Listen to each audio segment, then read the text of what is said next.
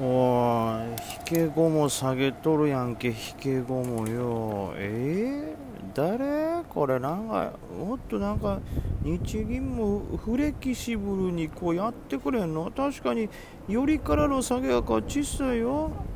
でもさえ？高値つけてから落差すごいじゃないこれ。引けまで入れてまた1000円幅で落ちてるよこれ。日銀さんよ頼むよもう。わかりますか？もうギャーギャー騒いでしまうフェーズは過ぎました。もう私は死人でございます。ね？花の刑事でいう戦場でもうやられやられすぎてもう何の感情もない恐れがなくなった死人でございますよ。こっからもとことんまで行ったらほらまあほんま。なんじゃこの相場。嘘苦しい助けてほしい。ああ助けてほしいよ。勝って勝って勝って下がるまで戦え。いやすぐ下がったわ。すぐ下がって危ない縄文よ。負ける縄文をすぐ突破されたよ。旦那破産ですぜって。うるせえバカ畜生。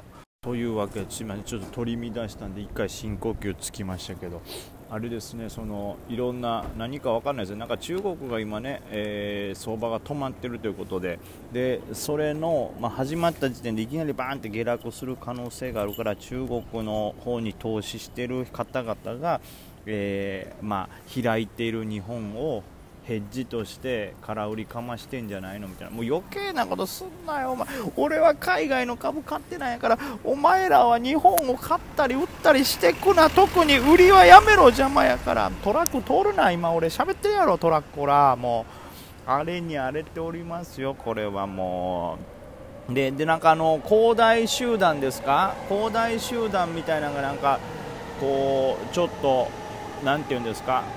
香港の何かにバンと買われてもしかしたら助かるんじゃないのみたいな話も出てましたけど結局は、えーと、それって不動産管理部門っていうかな一部だけを買ったっていう感じですよね。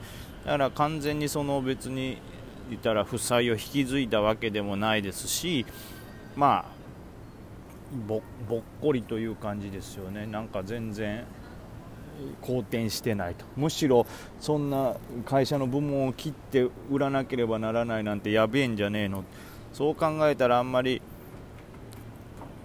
額安くない？からもっと取らないと会社立ち行かんやろ。みたいな状況にもなってますね、まあ、それの売買があるという情報のせいで、えー、一旦香港での恒大集団の取引は停止となってたんで、まあ、いわゆるいきなりデフォルトかましましたってわけじゃないけどでも全然好転もしてないからきついよねっていう状態ですね。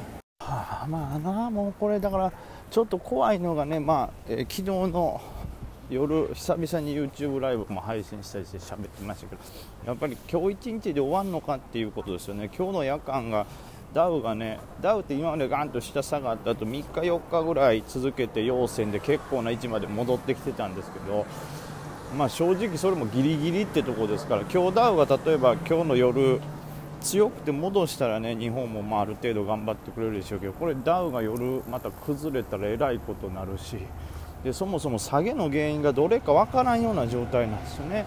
ダウの弱いのも最初なんかそのアメリカデフォルトみたいに。でもあれはプロレスでいつも大したことになりませんよって話やったんですけどそれは大丈夫となってんのに下げてるということはやっぱりちょっと上がりすぎて信用改ざんが溜まってんのじゃねえかなとかであと中国のやつもどうなるかわからんと。でそもそも岸田政権がちょっと増税を匂わしたんもあるしそもそも期待されてないから外国に売られてるみたいな。原因がわからん状態ということはそれが全て関わってることもあるわけでこれこそ簡単には止まらないなっていう印象なんでめちゃくちゃちょっと警戒はしたいと思います。とりあえず疲れたから一旦休みます。それにしてもちょっとめまいが本当するぐらいの激しい日でしたね。それが、えーと、全営業日金曜日もですか？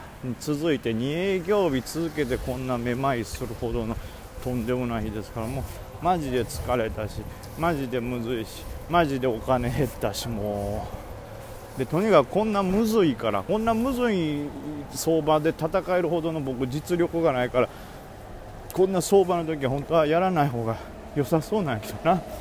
まあどうするか考えながら。ちょっと兼業の良さスキル兼業の良さを発動するしかないかもしれない。うん。